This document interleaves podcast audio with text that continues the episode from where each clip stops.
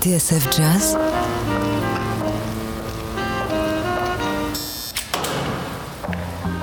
Dans les coulisses de la grande histoire du jazz.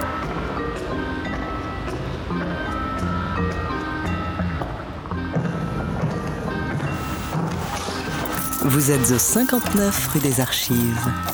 David Copéran, Bruno Guermont-Pré, Rebecca Zisman. Bonjour Bruno, bonjour Rebecca. Salut David, salut inspecteur. Bonjour à tous et bienvenue au 59 rue des Archives.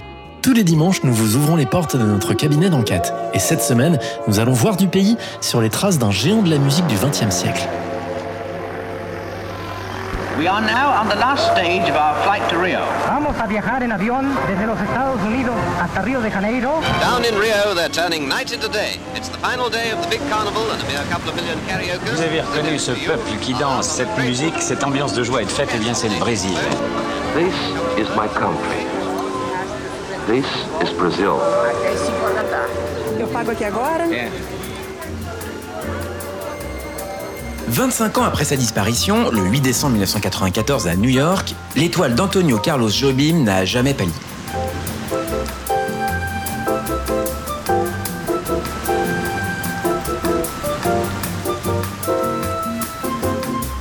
De la bossa nova aux côtés de Vinicius de Moraes et Joao Gilberto, prophète de cette nouvelle manière, bien au-delà des frontières du Brésil et notamment aux États-Unis, compositeur majeur pour avoir écrit des thèmes particulièrement appréciés des musiciens de jazz et prolongeant les échos tant du romantisme que de l'impressionnisme, Tom Jobim a innové sur tous les plans.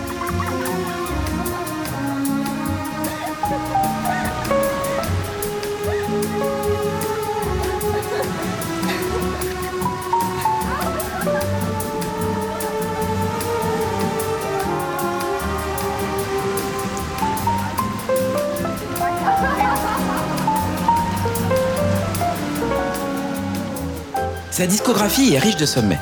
Parmi eux, Stoneflower, publié en 1970 par le label CTI. Un disque qui incarne peut-être le mieux tout ce que Jobim doit au jazz. Depuis que jeune musicien de bar animant les clubs de Rio, il imaginait un swing carioca séduisante réplique de la pulsation cool venue de la côte ouest des États-Unis. Stoneflower propose le meilleur des deux mondes. Une fusion troublante du jazz, des traditions musicales brésiliennes et d'une modernité transfigurée.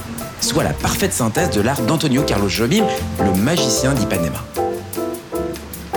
Étagère 4, boîte numéro 10, dossier ACJ 1970, Stoneflower, l'album culte d'Antonio Carlos Jobim.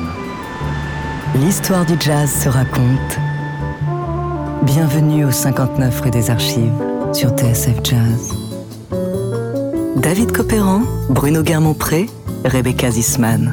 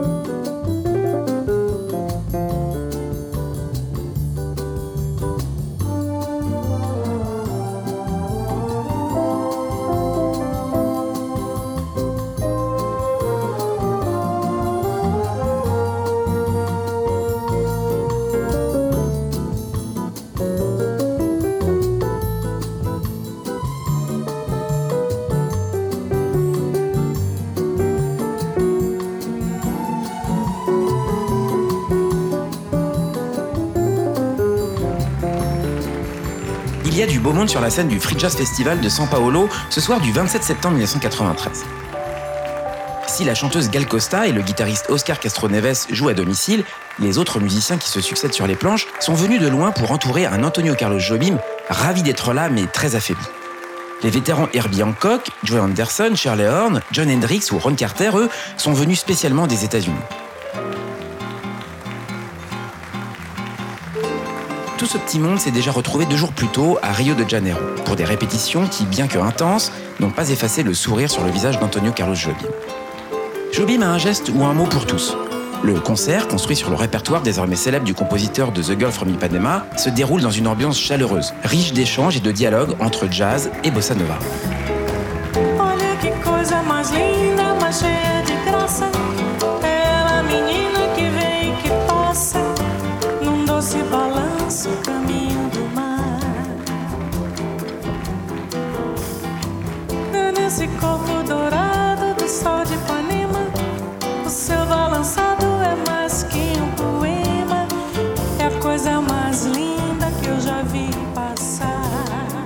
Cette soirée ressemble à un hommage du jazz à un maître de la musique brésilienne. Un hommage, oui, bien sûr, David. Et par les plus grands noms du jazz de cette époque, effectivement. Mais ce que personne ne sait encore, c'est qu'il s'agit du dernier concert de Jobim sur le sol brésilien.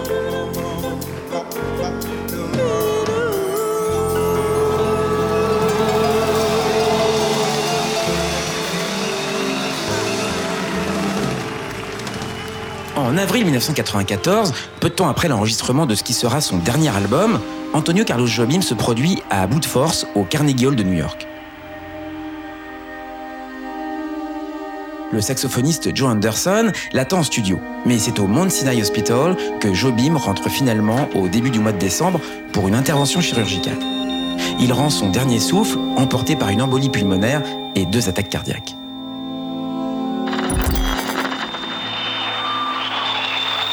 Nenhum detalhe sobre o tratamento de Tom Jobim. Terug naar Isaac Jobim, uitvinder van de Braziliaanse bossa nova muziek, is gisteren onverwacht overleden in een hospitaal in New York. O corpo do poeta Tom Jobim deixou Nova York ontem à noite.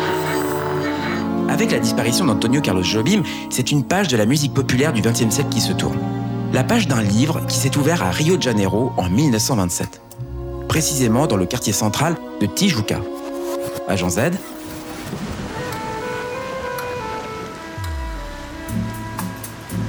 Antonio Carlos Brasileiro de Almeida Jobim, ou Tom, naît le 25 janvier 1927 en plein cœur de l'été brésilien. Très vite, sa famille déménage et s'installe dans le nouveau quartier d'Ipanema au sud de Rio, sur le front de mer. Les rues n'y sont même pas encore pavées. Le petit Tom y coule une enfance tranquille, à courir sur la plage et s'ébattre dans l'océan. Ce l'ombre au tableau, les sautes d'humeur de son père, Jorge de Oliveira Jobim. Ce dernier, un intellectuel devenu diplomate, poète à ses heures, journaliste et professeur, est un tempérament plutôt lunatique. Il lui arrive de piquer des colères effroyables par jalousie ou anxiété. Très vite, il délaisse le foyer et c'est la jeune Nilza Brasileiro de Almeida, la mère de Tom, qui s'occupe de lui et de sa sœur Elena, née en 1931. C'est de cette mère que le futur compositeur tient son goût pour la musique, car Nilza chante et joue de la guitare. Ainsi, elle donne des cours particuliers à son fils dès l'âge de 4 ans un enseignement qui suffit à émerveiller le petit garçon. Malheureusement, à 10 ans, un drame frappe Tom et sa famille. C'est son père qui succombe à une overdose de morphine qu'il prenait pour calmer ses hallucinations depuis de nombreuses années. Sa disparition et les souvenirs amers qu'il laisse à son fils vont profondément marquer le jeune Tom, qui connaîtra souvent des élans de mélancolie durant son adolescence.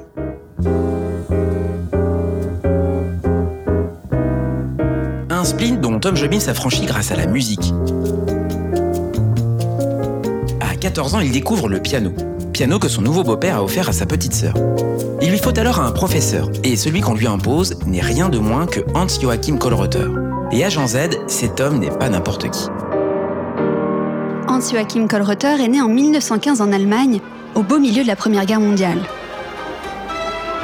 Très jeune, il s'initie à la musique moderne auprès de Paul Hindemith et Hermann Scherchen et embrasse une carrière de flûtiste.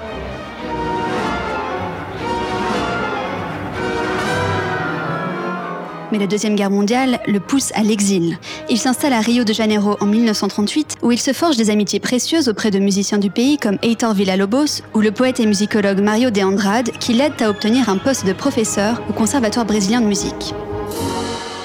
Il devient ensuite le directeur du groupe Musica Viva, qui organise des concerts de compositeurs européens modernes au Brésil. En 1948, il est naturalisé et participe peu après à la fondation de l'école libre de musique de Sao Paulo.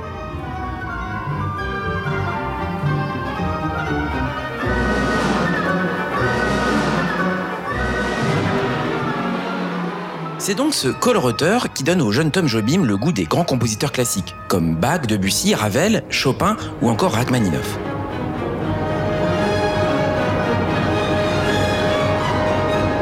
Mais il lui enseigne aussi le dodécaphonisme, tel que théorisé par Arnold Schoenberg. De bonnes bases musicales que Jobim met de côté car pour le moment, il se prépare à entrer à l'université et à poursuivre une carrière d'architecte pour faire plaisir à sa mère. Sur son temps libre, l'adolescent traîne sur la plage d'Ipanema, fricote avec les filles et surtout se lie d'amitié avec Newton Mendonça, un aspirant musicien lui aussi. Les deux jeunes hommes s'échangent inspiration et conseils et composent ensemble. Mais d'autres noms vont influencer le jeune Jobim et pas forcément dans un rapport direct de maître à élève. Exactement, David. Tom Jobim va notamment se choisir des références dans le paysage musical environnant. Il y a d'abord Heitor Villa-Lobos qui va marier avec une grande réussite la tradition européenne héritée de Jean-Sébastien Bach aux différents folklores brésiliens qu'il collecte et transcrit, notamment dans les fameuses Bacanas Brasileiras et les non moins fameux Choros.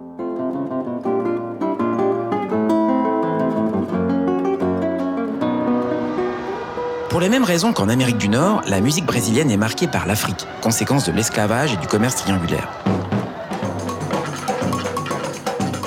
La samba, le choro et bien sûr toutes les musiques jouées pour le carnaval impressionnent durablement Jobim. Par ailleurs, le Brésil exploite cette richesse musicale grâce à la radio et une puissante industrie du disque dont le compositeur Harry Barroso, le saxophoniste Pichinguinha ou la chanteuse Carmen Miranda sont des stars.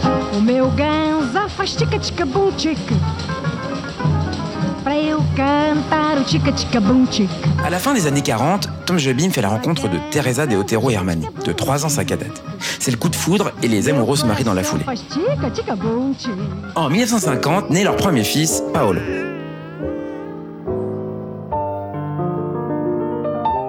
Une vie de famille qui va éloigner Tom Jobim de la musique, mais pour un temps seulement. Pour assurer son devoir de père de famille, Jobim travaille comme secrétaire dans un cabinet d'architecte. Mais très vite, il se lasse de la vie de bureau et court les clubs carioca à Copacabana principalement, pour écouter les artistes qui s'y produisent, comme par exemple le pianiste et chanteur Johnny Alf.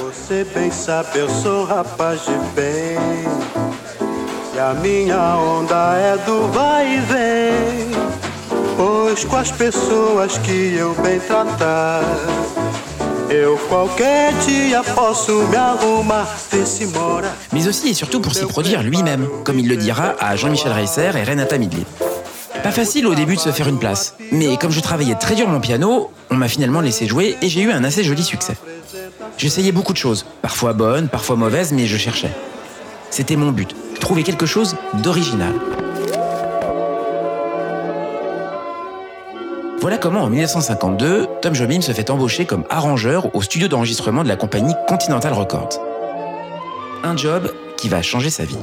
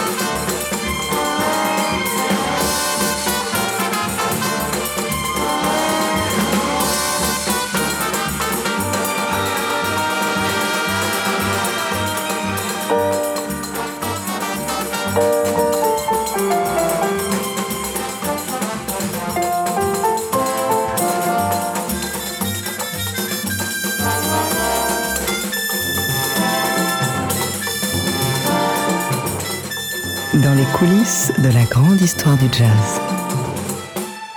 Vous êtes au 59 rue des Archives sur TSF Jazz. David Copéran, Bruno Guermont-Pré, Rebecca Zisman.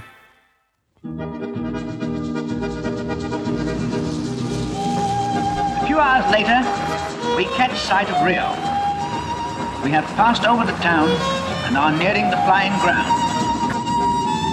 Cette semaine, le cabinet d'enquête du 59 rue des Archives se la coule douce sur la plage de Rio. Ambiance cocktail, saudade et sable chaud sur les pas d'un jeune homme échappé de ses études d'architecture et qui dorénavant anime les clubs de Copacabana à la recherche d'un son nouveau et original. On retrouve donc notre héros, Antonio Carlos Jobim, alors qu'il vient d'entrer comme arrangeur et copiste pour les studios Continental Inspecteur Garmont-Pré. Nous sommes alors au début des années 50. Ce job de copiste, David, va permettre à Antonio Carlos Jobim de se faire connaître sur la scène musicale brésilienne. Très vite, je me suis fait des amis musiciens et producteurs, raconte Tom Jobim. Ils ont aimé mes compositions et arrangements. Et mon premier succès fut Teresa da Praia, écrit pour Billy Blanco en 1954.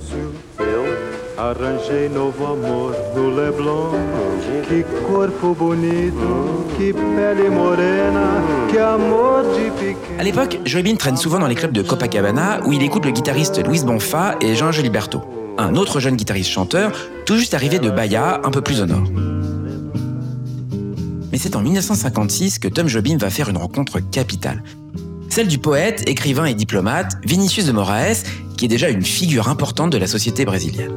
É melhor ser alegre que ser triste. Alegria é a melhor coisa que existe. É assim como a luz no coração.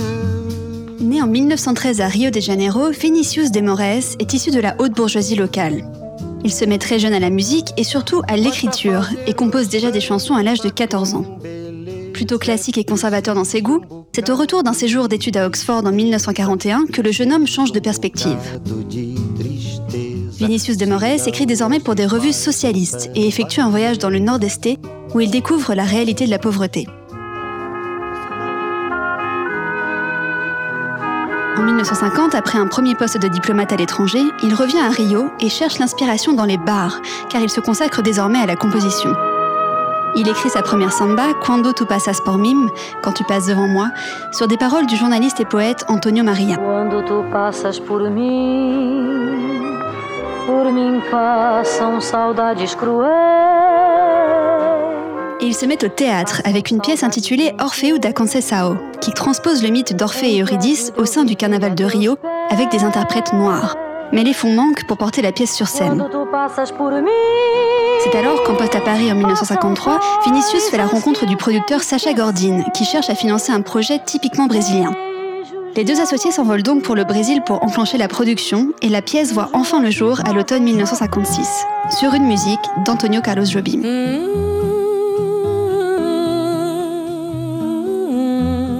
Il a mis 15 ans à écrire cette pièce, se souvient le compositeur. Et il voulait vraiment mettre de la musique dessus. Mais il ne trouvait personne qui lui convenait. Alors, d'une manière un peu gonflée, je lui ai dit que je pourrais le faire sans problème. Ainsi, Vinicius de Moraes et Tom Jobim se rencontrent au Villarino, un bar du centre de Rio. Puis ils se cloîtrent chez Tom pour composer en seulement 15 jours les chansons de la pièce. Je travaillais 20 heures sur 24 pour y arriver, dira Jobim. À sa présentation en septembre 1956 au fameux théâtre municipal de Rio, ce fut un grand succès. Une réussite musicale dont il faut aussi créditer le guitariste Luis Bonfa, à qui l'on doit les complaintes d'Orphée brillamment interprétées et de manière très moderne à la guitare.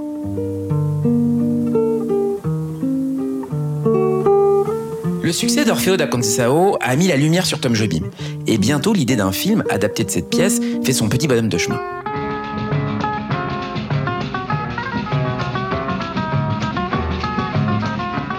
Ce moment précis, Jobim devient le directeur artistique du label Odeon et le bras droit de son fondateur, Aloysio de Oliveira, pape de la musique brésilienne. Un homme important qui a lancé la chanteuse Carmen Miranda. C'est en cherchant à le rencontrer que Jean Gilberto contacte Tom Jobim. Ce dernier tombe immédiatement sous le charme de son jeu et de sa batida, cette manière de marteler le rythme sur sa guitare. À ce moment-là, au Brésil, la mode est plutôt au big band et à la chanson réaliste. Cela n'empêche pas Jobim et Gilberto d'écrire ensemble de nombreux morceaux, pour des bandes originales de films, mais surtout pour des chanteuses telles que Sylvia Telles et Elisette Cardozo.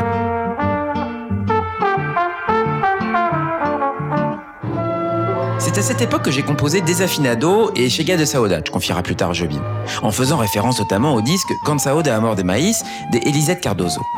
Un disque sur lequel il impose Jean Ao à la guitare sur les titres Outra Vez et Chega de Saudade. Tristeza e diz a ele que sem ele não pode ser.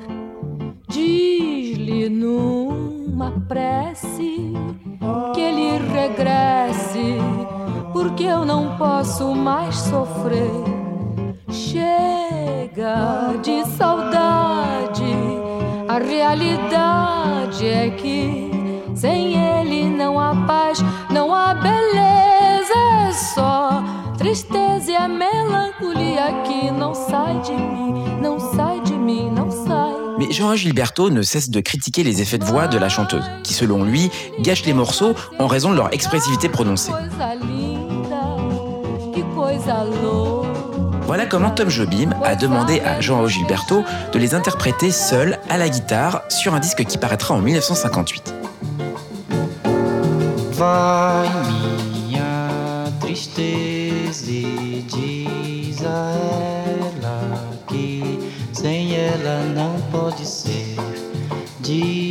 Chega de Saudade retentit alors comme un manifeste du nouveau son inventé par nos deux compères et sonne le début officiel de la bossa nova. Un genre musical révolutionnaire, révélateur du Brésil de l'époque, comme nous l'explique Jean-Paul Delfino, passionné de culture brésilienne et auteur de Bossa Nova, la grande aventure du Brésil aux éditions Le Passage. L'histoire de la bossa nova, pour moi, est absolument passionnante parce que euh, on connaît avec exactitude euh, le début de la bossa nova et on connaît avec exactitude la fin. Avant tout, c'est une question politique. On est en 1958, euh, on vient d'hériter de, de Juscelino Kubitschek, qui a été le premier ou l'un des premiers présidents élus de façon démocratique. C'est un jeune homme, comparé au vieux cacique, qui dit « je vais faire progresser le Brésil de 50 ans en 5 ans, soit la durée de son mandat ». Et il fait souffler sur le Brésil un vent de modernité qui a été symbolisé euh, d'ailleurs dès 58 par euh, la Coupe du Monde, la première remportée par le Brésil, par la construction de Brasilia à quelques centaines de kilomètres à l'intérieur des terres. Pour la première fois, on ne regarde plus vers l'Europe, mais on regarde vers l'intérieur du pays. Il y a l'apparition du cinéma novo, il y a, il y a beaucoup, beaucoup de choses qui arrivent. Et euh, sur le plan musical, c'est l'apparition d'un génie qui s'appelle Joan Gilberto. Et Joan Gilberto, que fait-il euh, Il prend le contre-pied de ce qui se faisait jusqu'alors, euh, ce qu'on appelait à l'époque os cantores de radio, les chanteurs de radio, c'est-à-dire des, euh, énormes orchestres et le, chanteur devait absolument hurler pour se faire entendre. Plus les vocalises étaient fortes et plus le chanteur était apprécié. Joan Gilberto, il dit basta.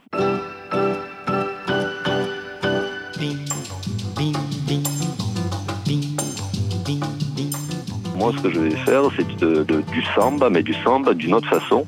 Et il impose les tout petits, euh, les tout petits orchestres avec en règle générale une guitare, donc c'est Joan qui joue, un piano, donc c'est plutôt Jobim, euh, une percussion très douce, c'est Milton Banana, et c'est à peu près tout. Donc, euh, on est en 1958, chez Gadi Saudade, le premier disque de Jean Gilberto arrive.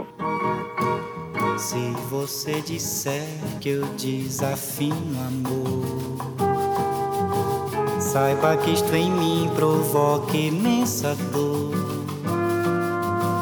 Só privilegiados têm ouvido igual ao seu. Eu possuo apenas o que Deus me deu.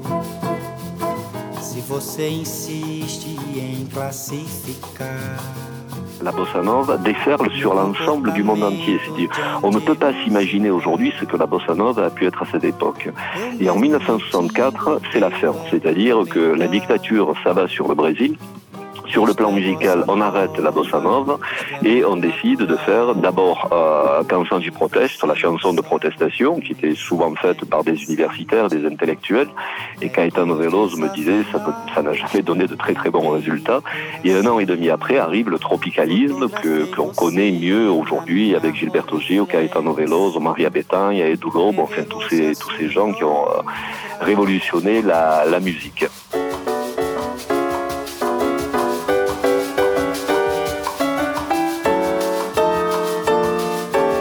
Deixa que o meu samba sabe tudo sem você.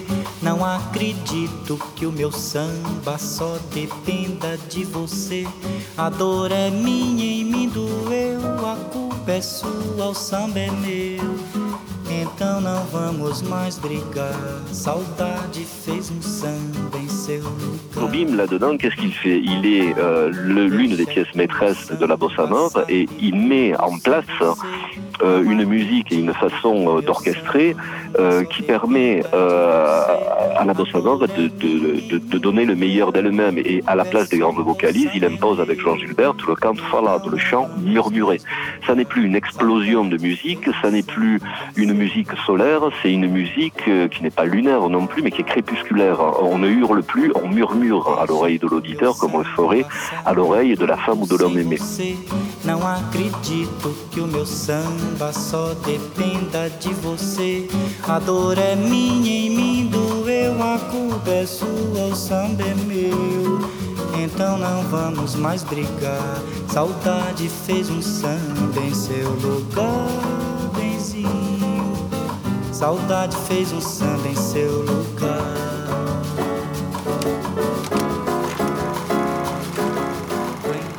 En 1958, l'année même de la sortie de l'album chez de Saudade, le réalisateur français, Marcel Camus, obtient de réaliser l'adaptation au cinéma de la pièce de théâtre de Vinicius de Moraes. Le tournage d'Orfeo Negro est organisé à Rio de Janeiro. Marcel Camus demande alors à Tom Jobim et Vinicius de Moraes de composer la musique du film. Une composition qui se fait par correspondance interposée, Jobim étant à Rio et de Moraes à Montevideo. Como é, Dona? Você não se Que maravilha! E eu que já gosto de você. Claro, o Feu gosta de Eurídice, pois de me contar. Escuta bem. Se eu vejo ela de novo com você, eu cabo com a raça dela. Dès la sortie du film, la bande originale rencontre un succès international, notamment grâce au titre A Felicidade, le bonheur. A felicidade é como a gota de orvalho numa pétala de flor. Sa poésie mélancolique, chantée par Agostinho dos Santos, avec le concours de la seule guitare de Luis Bonfa, en fait un hit planétaire instantané.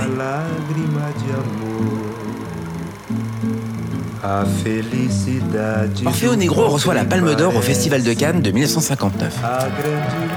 Et le metteur en scène Marcel Camus et son interprète Mark Pessa Down, grand triomphateur de ce 12e festival.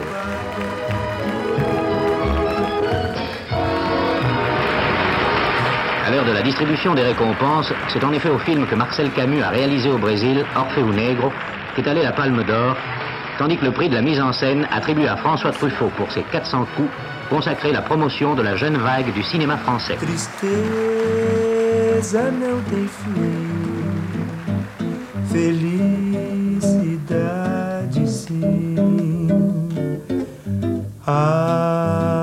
Felicidade como a que o vento vai levando pelo ar.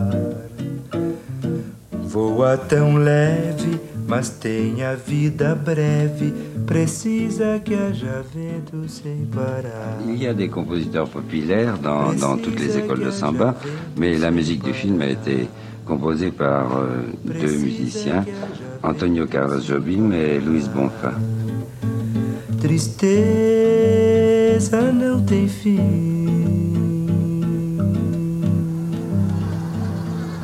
Les musiciens de jazz sont particulièrement réceptifs à cette nouvelle manière de faire. Ils sont d'ailleurs nombreux à visiter le Brésil dès le début des années 60. Du guitariste Charlie Bird et son trio à Dizzy Gillespie, tous financés par le département d'État américain. Charlie Bird est d'ailleurs l'initiateur d'un projet qui reste encore aujourd'hui l'une des plus belles rencontres entre le jazz et la bossa nova.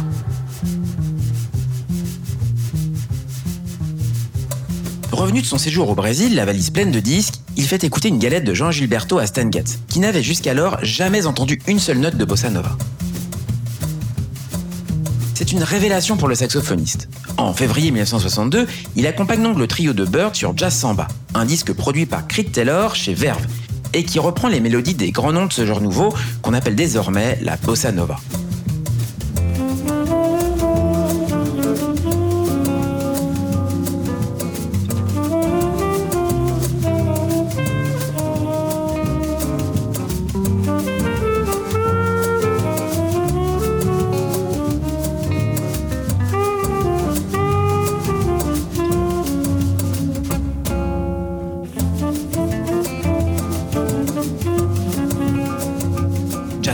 Qui détonne dans l'overdose d'ornementation du jazz de l'époque, se place directement à la première place des classements à sa sortie.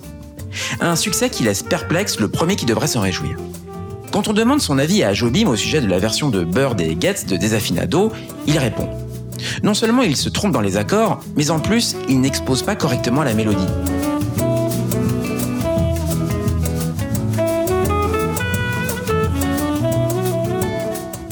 Inspecteur, Jobim ne va pas se faire prier pour collaborer avec Stan Getz. En 1964, Antonio Carlos Jobim rejoint Stan Getz et Jean Gilberto à New York pour l'enregistrement de l'album Getz Gilberto, que Creed Taylor a vivement encouragé. Astrud Gilberto est là aussi. Sa version de The Girl from Ipanema, une chanson de Tom Jobim et Vinicius de Moraes, a largement contribué à la renommée du disque qui sera gratifié de 4 Grammy Awards. L'album Get Gilberto ouvre la voie à de nombreuses autres reprises du répertoire de la bossa nova par des artistes jazz, alors même que dans sa patrie, cette musique s'efface devant le retour d'un régime autoritaire et les chants de protestation qui l'accompagnent. walks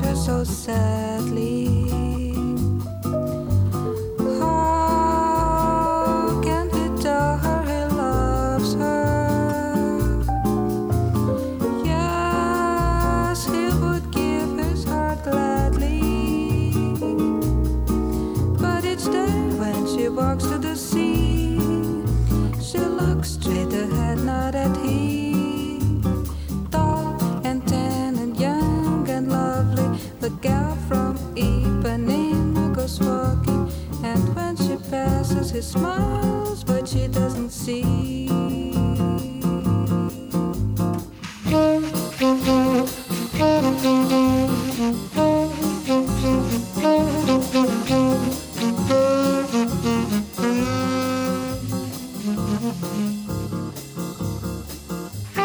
Vous êtes au 59 rue des Archives sur TSF Jazz. David Copéran, Bruno Guermont-Pré, Rebecca Zisman.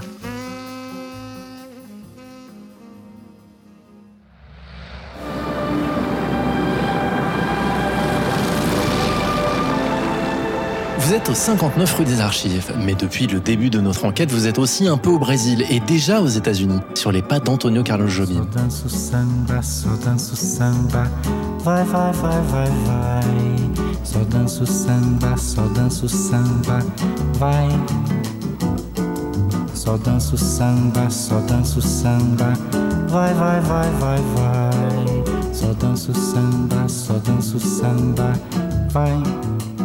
Jobim qui vient d'obtenir un succès international aux côtés de João Gilberto et Stan Getz avec l'album intitulé Getz Gilberto, enregistré en mars 1963 et publié par le label Verve.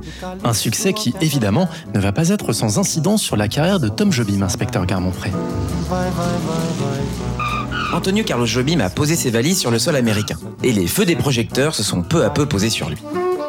Bien sûr, le succès mondial de The Girl from Ipanema l'a définitivement installé, et logiquement, les propositions affluent. C'est sous le titre The Composer of Desafinado Plays que Verve publie un LP d'une douzaine de compositions enregistrées quelques semaines après la session Gilberto et communes pour six d'entre elles aux deux albums.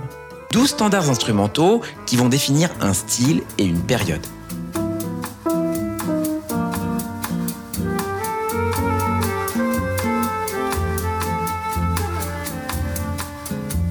Une période durant laquelle le style de la bossa nova va tout emporter.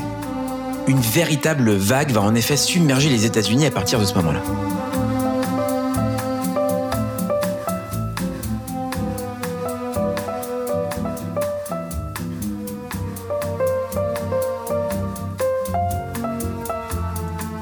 Alors que les Beatles sont la tête de proue de la British Invasion qui emporte la jeunesse américaine d'un côté, un public plus adulte, et qui vient souvent du jazz, trouve tout à fait à son goût le swing léger les atmosphères cosy de la musique brésilienne, telle qu'elle est en train de s'installer en Amérique du Nord.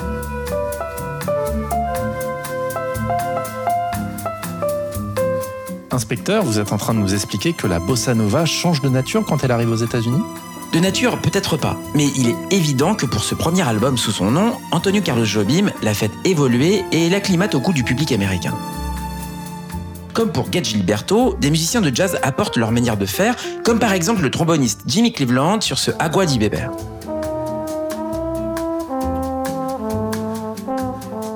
Ou comme flûtiste Leo Wright sur ce jazz samba. Sodo son samba dans son titre brésilien.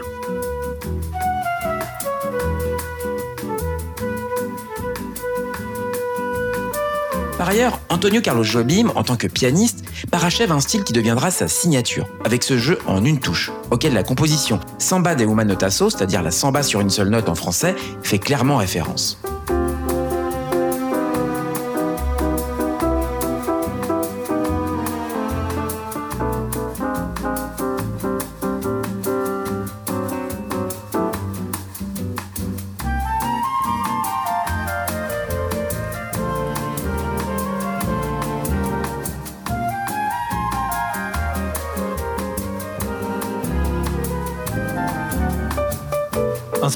Sur ce premier album de Tom Jobim, on voit aussi apparaître un nom nouveau et qui va beaucoup compter pour la suite.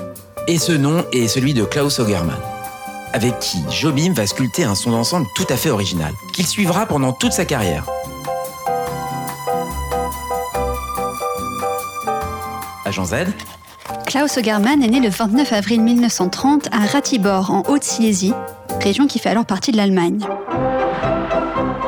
Pianiste et arrangeur pour des orchestres de variété, mais tourné vers le swing, il gagne les États-Unis en 1959. Fasciné par la musique populaire américaine, il marche sur les pas de Nelson Riddle, qu'il admire pour son travail sur In the Wee Small Hours de Frank Sinatra. When your lonely heart has learned its lesson, you'd be hers if only Ainsi, Klaus Ogerman va progressivement s'illustrer dans le traitement des cordes, dont il tire la sonorité vers les aigus en contrepoint de la mélodie.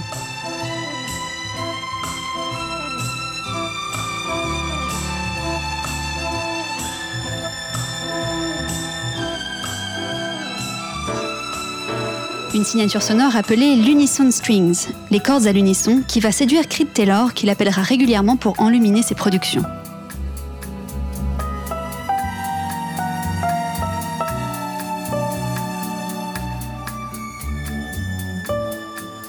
De ce premier album américain s'ouvre une période d'intense activité pour Antonio Carlos Jobim. Son travail va alors se partager entre le Brésil et les États-Unis. États-Unis où il va enregistrer une série d'albums très arrangés. C'est le label Elenco qui va publier la part brésilienne.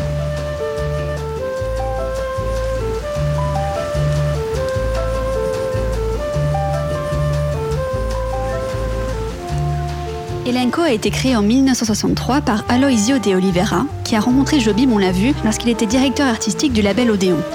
Il a véritablement contribué au décollage de la bossa nova, et c'est cette nouvelle vague qu'il va promouvoir avec Elenco. Un label inscrit dans la modernité, à l'identité graphique monochrome rehaussée par une pointe de rouge et aux standards de qualité d'enregistrement élevés. Soit une sorte de blue note brésilien par lequel va passer l'essentiel de la MPB, la Musica Populera Brasileira.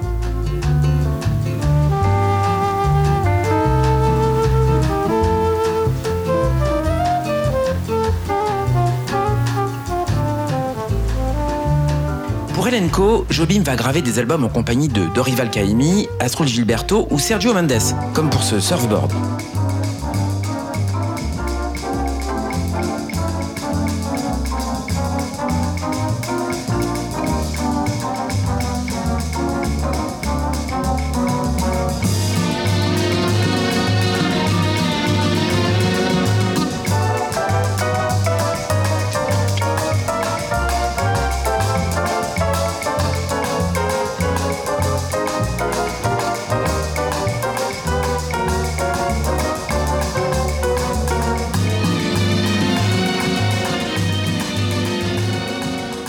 Du côté de la production qu'on pourrait qualifier d'américaine, La Warner va ravir Jobim à verve et publier deux albums de commande. Le premier est The Wonderful World of Antonio Carlos Jobim, qu'un certain Nelson Riddle arrange intégralement en 1965. Puis en 1966, Jobim va faire la rencontre d'Eumir Deodato pour l'album Love, Strings and Jobim. Album enregistré au Brésil, mais lorgnant farouchement vers le public américain et qui scelle la relation intense de Jobim avec Deodato.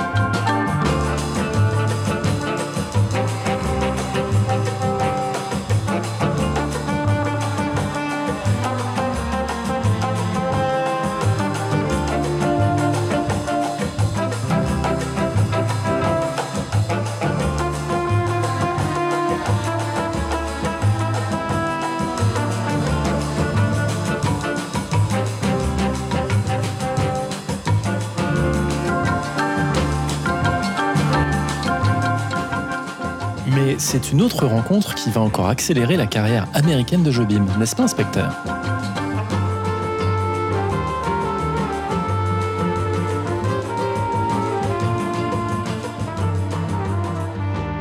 Sans doute ambiancé par Nelson Riddle, Frank Sinatra a adoré l'album The Composer of Desafinado Plays, publié par Verve. Malgré le succès des albums Live at the Sands et surtout Stranger in the Night, la pop et le rock trustent les charts au détriment des ventes de son label reprise. Le crooner cherche un souffle nouveau et pense que c'est avec les compositions déjà célèbres de Jobim et les arrangements de Klaus Ogerman qu'il va rebondir. Fin 1966, alors qu'il est à Rio dans un bar dans lequel il a ses habitudes, Jobim reçoit un appel téléphonique des États-Unis. C'est Frank Sinatra. Jobim accepte immédiatement la proposition du chanteur pour un enregistrement au tout début 1967. Sont retenus 10 titres, dont 3 standards de Cole Porter et Irving Berlin, pour pallier l'absence des traductions anglaises satisfaisantes des textes des chansons de Jobim. Ogerman n'a que très peu de temps pour préparer les arrangements, tous au service de The Voice. Jobim n'a eu qu'une exigence artistique, venir à Los Angeles avec son batteur, Dom Um Romao, pour préserver la pulsation typiquement brésilienne.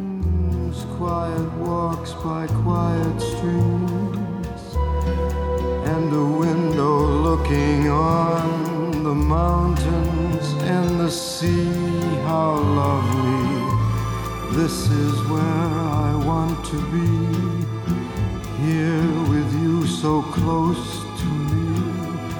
Until the final flicker De Francis Albert Sinatra and Antonio Carlos Jobim, publié par reprise au printemps 1967, Jobim va tirer un profit énorme.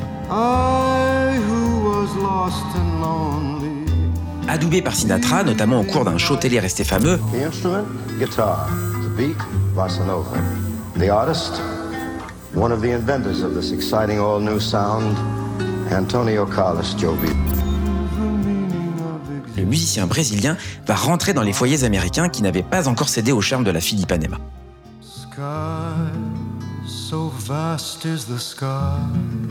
Et artistiquement, le résultat est-il à la hauteur de la rencontre? Indéniablement, Jobim a apprécié à sa juste valeur le pont d'or proposé par Sinatra. Where do they go? Sinatra qui s'est glissé tant qu'il a pu dans le costume assemblé par Jobim et Ogerman.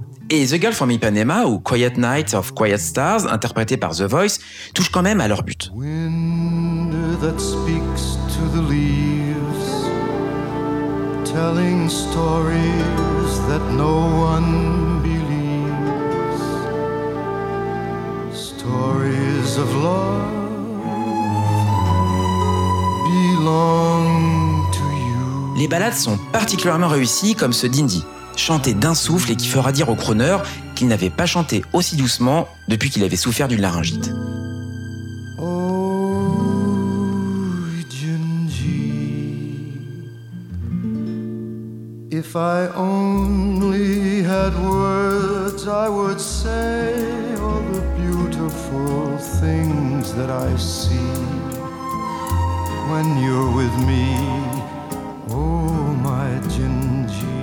La perception de cette collaboration va pourtant être très nuancée pour les Brésiliens, comme le rappelle Jean-Paul Delfino. Jobim a toujours été fasciné par Frank Sinatra, qui lui-même avait euh, déjà dans les années euh, 50 beaucoup de fan clubs euh, au Brésil. Certains amateurs adorent et d'autres, dont je fais partie, euh, détestent, je crois, vraiment. Et Baden Powell, qui était un guitariste de génie, m'a d'ailleurs dit un jour euh, Jobim est un garçon formidable, c'est un maître en musique, mais avec Sinatra, il a quand même mis beaucoup trop de ketchup dans le samba. So close your eyes, for that's a lovely way to be. Aware of things your heart alone was meant to see. The fundamental loneliness goes whenever two can dream a dream together. You can't deny. Don't try to fight the rising sea. Don't fight the moon, the stars above. Don't fight me.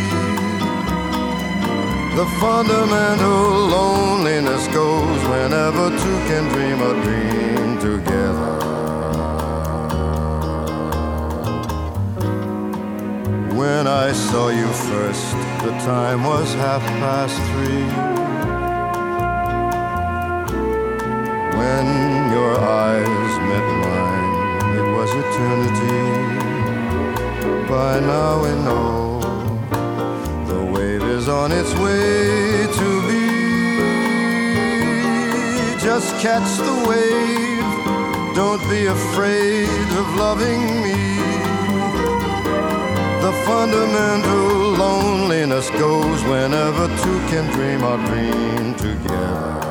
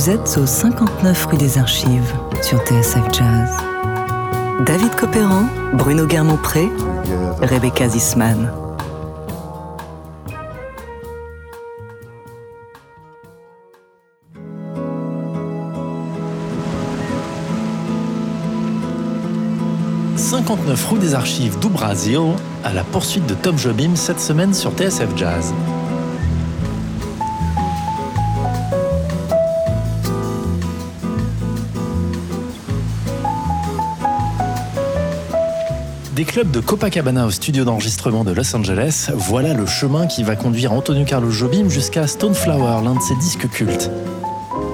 Depuis le succès de l'album Gets Gilberto, qui a lancé la bossa nova comme un phénomène mondial, Antonio Carlos Jobim est devenu l'un des musiciens les plus en vue de son époque. Les propositions de labels et d'autres artistes affluent tous les jours sur son bureau. Et comme on vient de le voir, sa collaboration avec Frank Sinatra semble l'avoir définitivement installé aux États-Unis, inspecteur Garmont-Pré. D'autant, mon cher David, que la situation au Brésil à partir de 1967 n'incite pas vraiment Antonio Carlos Jobim à rentrer au pays.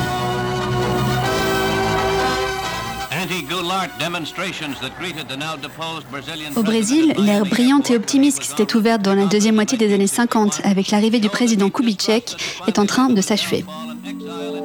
Le président Django Goulart opte pour une politique beaucoup plus à gauche qui va s'attirer l'opposition des milieux conservateurs et bientôt le pays va se couper en deux.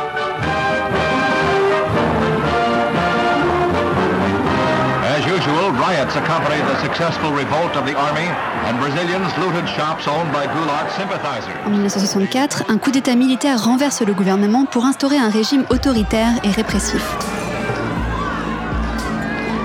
Certains artistes de la bossa nova vont alors s'engager politiquement. D'autres vont quitter le pays pour rejoindre notamment les États-Unis. C'est le cas de Luis Bonfa, de Joao Gilberto, d'Oscar Castro Neves et d'Antonio Carlos Jobim. Très rapidement après la collaboration avec Frank Sinatra, Jobim a donc l'occasion de rester aux États-Unis. Et c'est une vieille connaissance qui va la lui offrir. Le producteur Creed Taylor a été l'artisan du succès de l'album Gets Gilberto et donc de la grève de la bossa nova en Amérique du Nord. Dès son arrivée chez Verve, juste après avoir créé le label Impulse, Creed Taylor va miser sur la musique brésilienne pour donner un nouvel essor économique et artistique au jazz. Il va notamment placer nombre de compositions de Jobim auprès des autres artistes du label. Il va aussi se rendre au Brésil chez Tom Jobim qui lui fait rencontrer d'autres musiciens. En retour, c'est Creed Taylor qui va faire venir Jobim pour la première fois à New York.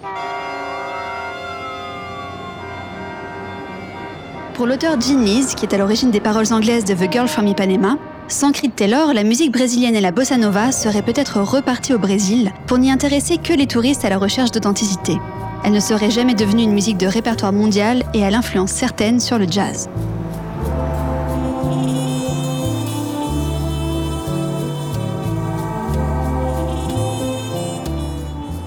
En 1967, Creed Taylor a quitté Verve pour se lancer dans l'aventure d'un nouveau label. Ce sera CTI, pour Creed Taylor Incorporated. Creed Taylor a emmené Klaus Ogerman dans ses valises. Un détail qui va avoir son importance dans le son de CTI. Un son sophistiqué, aux arrangements de cordes luxuriants et rompant avec ceux des décennies précédentes. Et c'est exactement ce vers quoi Tom Jobim va se diriger pour Wave, son premier album sur CTI. Un album enregistré en mai et juin 1967 dans le studio de Rudy Van Gelder.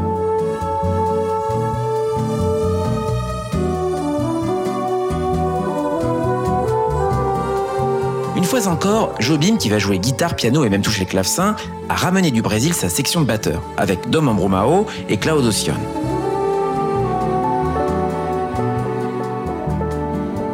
L'osmose avec Klaus Ogerman est à son paroxysme, tout comme l'épure avec laquelle les deux hommes réalisent cet album et dont on peut juger de la splendeur avec Batindinia.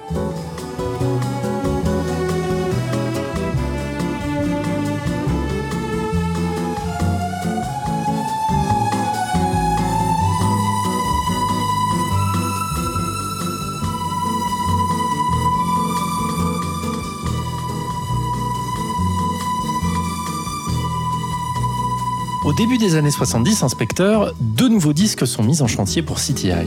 Effectivement, David, deux albums partant d'une esthétique cousine, mais aux résultats sensiblement différents. Par ailleurs, pour ces deux opus, Jobim retrouve Deodato, qui pour l'album Tide va mettre en retrait les cordes au profit d'arrangements plus visibles des vents et des flux notamment.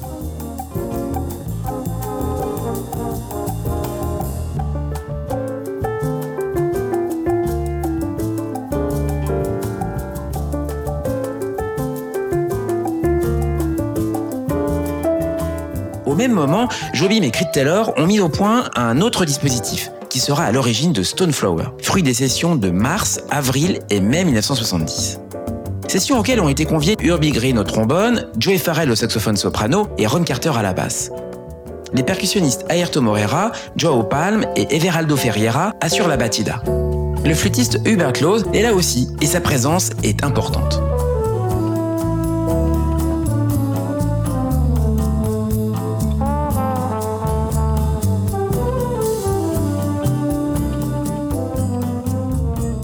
Hubert Laws s'est récemment illustré aux côtés de George Benson, Paul Desmond et Quincy Jones dans les premières productions CTI.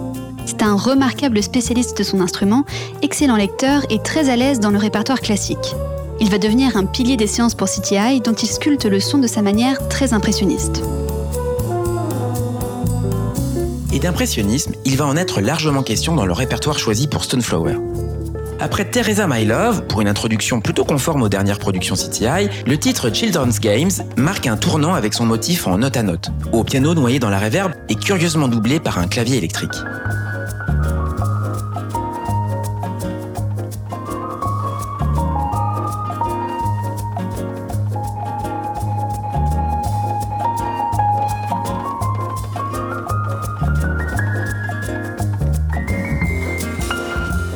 Children's Games a été écrit par Tom Jobim pour la bande-son de The Adventurers, un film de Lewis Gilbert dont le casting rassemble Charles Aznavour, Candice Bergen et Olivia de Havilland.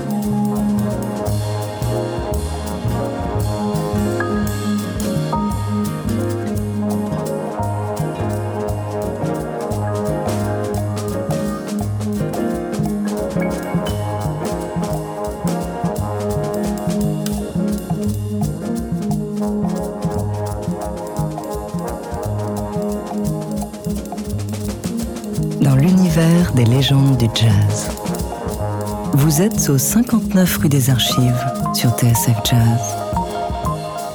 David Copéran, Bruno Guermont-Pré, Rebecca Zisman.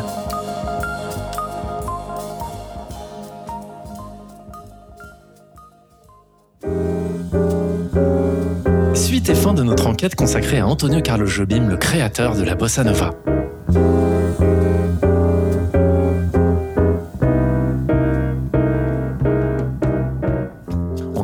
Amène jusqu'à Stoneflower, l'album culte qu'il enregistrera en 1970 pour le label CTI. Un album dont nous visitons les coulisses et qui va marquer un véritable tournant dans la carrière de Jobim, qui a décidé de s'établir aux États-Unis, inspecteur Garmont-Pré. Serti par les arrangements d'un Deodato très minimaliste, Stoneflower incarne d'une certaine manière tout ce que Antonio Carlos Jobim doit au jazz. Si l'ADN brésilien est bien là, notamment par la persistance d'une batida remarquable, le jazz innerve l'approche instrumentale de Jobim qui ne s'en tient plus tout à fait à son jeu en une touche. Jobim use de développement harmonique faisant clairement penser à Debussy ou Ravel, comme dans Amparo.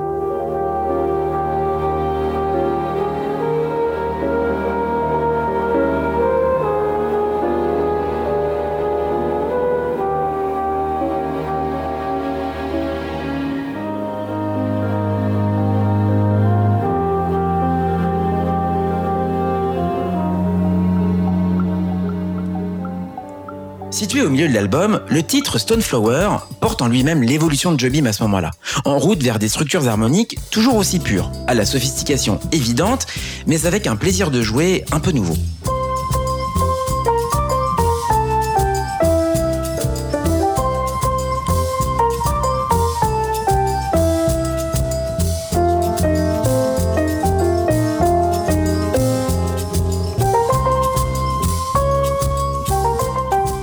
Se conclut avec Sabia, une chanson écrite avec Chico Buarque et que le public connaît déjà. C'est la deuxième et ultime apparition de la voix de Tom Jobim.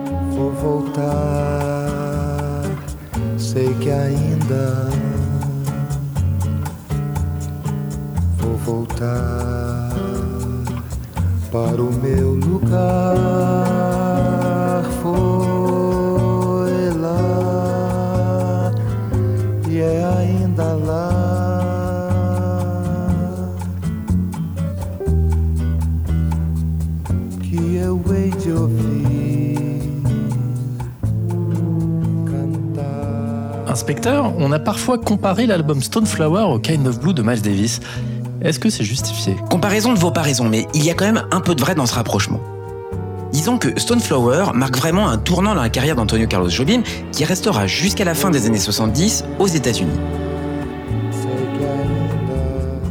Stoneflower est à la fois une parfaite synthèse de l'art musical de Jobim, mais aussi un résumé vivant de ce qu'il doit au jazz, tant d'un point de vue instrumental qu'harmonique.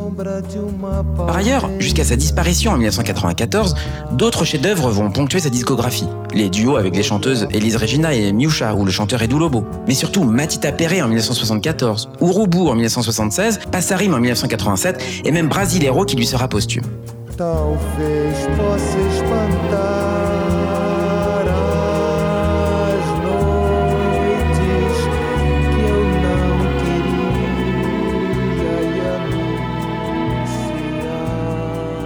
Sens, on peut dire que Stoneflower, loin d'être un aboutissement, a ouvert une porte sur tous ses chefs-d'œuvre à venir et va résonner longtemps après sa première publication. Alors oui, pour toutes ces raisons, et en plus des couleurs et climats que ces deux pierres d'angle musicales partagent, Stoneflower est peut-être le Kind of d'Antonio Carlos Jobim.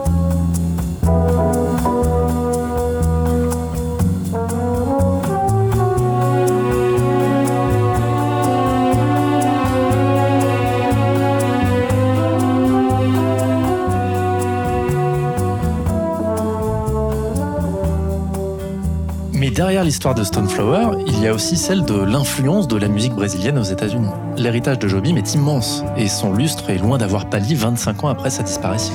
C'est exact. Et Jean-Paul Delfino, encore lui, fin connaisseur du Brésil, ne saurait vous contredire.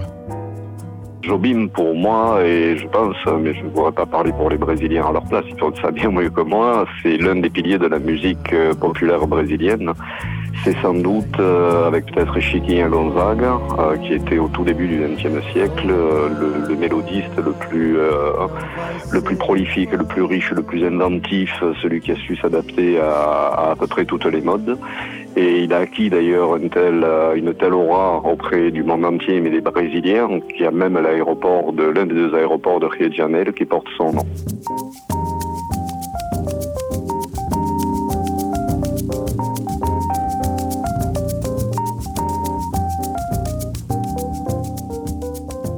Moi, euh, Jobim a eu une fin de carrière euh, d'une douceur absolue euh, parce que il était au-delà. C'est comme Chico Buarque ou Caetano Veloso ou Gilberto Gil aujourd'hui. Ça va au-delà du musicien. C'est-à-dire, c'est juste une figure historique encore vivante.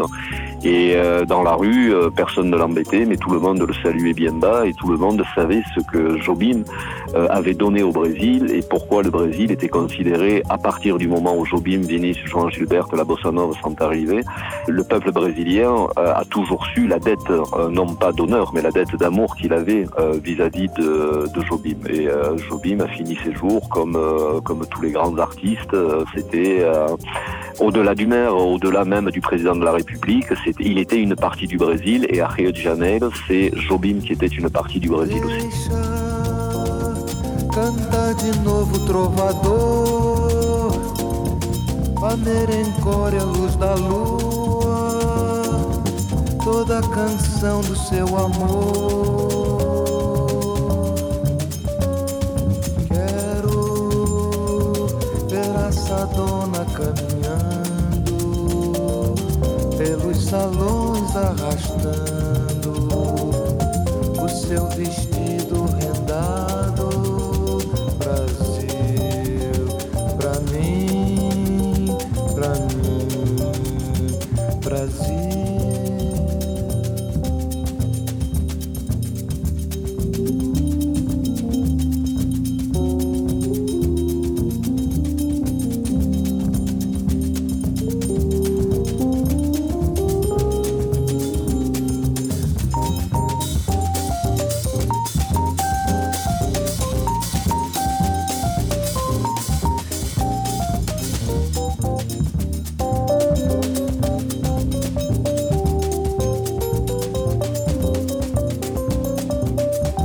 Inspecteur, ainsi se referme notre voyage sur les pas d'Antonio Carlos Jobim. Mais avant de prendre congé de vous, agent Zesman, quelques idées pour tous ceux qui voudraient prolonger l'émission. Rebonjour Rebecca. Rebonjour David. Inspecteur Côté livre d'abord.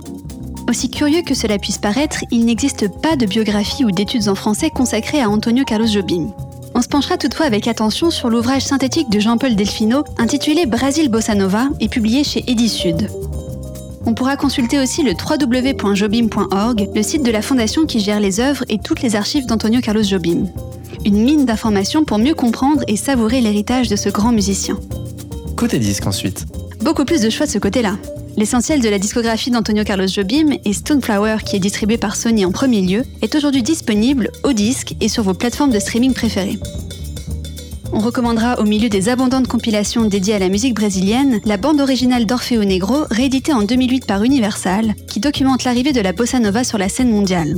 Frémo et Associés a consacré de nombreux volumes à ce moment de l'histoire de la musique populaire. Les précurseurs de la bossa nova, Bossa Nova la Sainte Trinité Antonio Carlos Jobim, Vinicius de Moraes, João Gilberto, et Bossa Nova in USA 1960-1962 sont tous parfaits pour avoir été édités par les deux grands spécialistes que sont T.K. Calazans et Philippe Lesage. Enfin, la récente compilation intitulée Brasil USA 70, publiée par Soul Jazz Records, documente fort à propos la période qui a suivi Stoneflower et les portes que l'album a ouvertes aux États-Unis pour nombre de musiciens brésiliens.